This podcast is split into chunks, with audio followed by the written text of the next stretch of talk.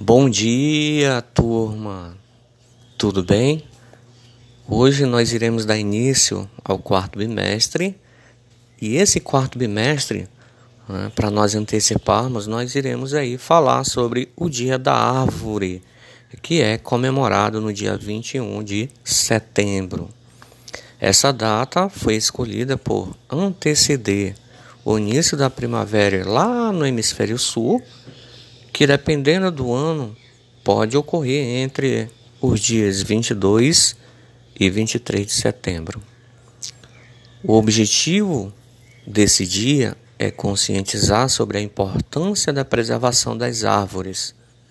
Hoje nós vemos aí todos os dias pelas mídias as árvores, né? Grandes locais aí, Pantanal, etc, sendo devastadas, sendo queimadas. E isso serve de exemplo para que a gente não possa errar no futuro. Certo? E das flores também, né? Incentivando aí o que? A proteção do meio ambiente com atitudes que trazem benefícios a nós mesmos, ao ser humano e à própria natureza, para o nosso ecossistema.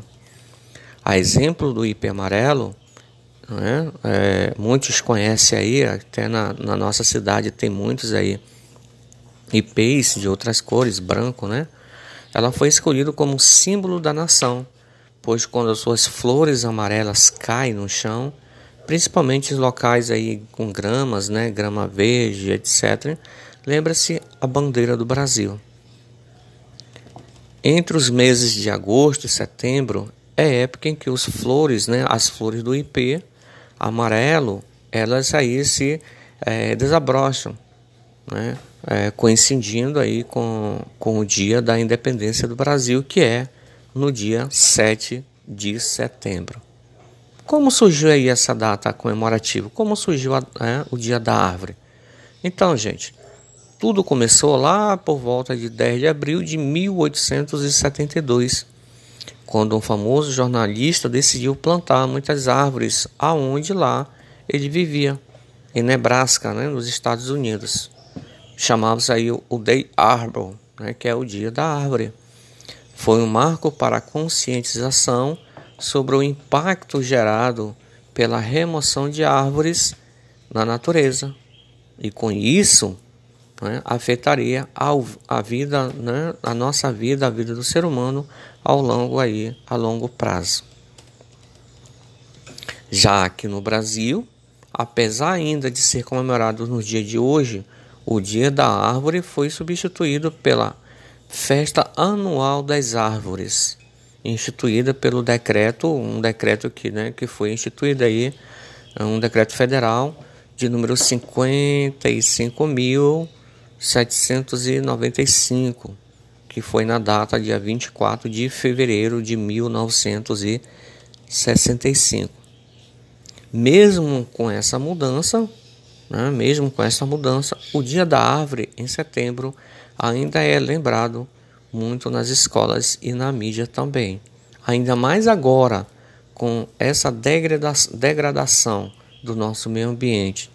Como eu falei antes, árvores sendo derrubadas, árvores sendo queimadas, o próprio ser humano é, acabando aí com, com, praticamente aí com, né, praticamente com tudo aí da natureza, é, a gente tem que repensar de uma forma aí que a gente pode aí é, é preservar o nosso meio, o nosso meio ambiente, o nosso ecossistema, né, a nossa biosfera e aqueles animais ali que vive, que ali é, naquele meio, certo?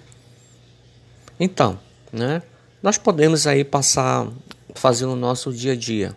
Se nós tivermos um quintal ou tivermos aí é, um jardinzinho né, em casa, ou passar por aí mesmo fazer a nossa parte. Que tal fazer aí?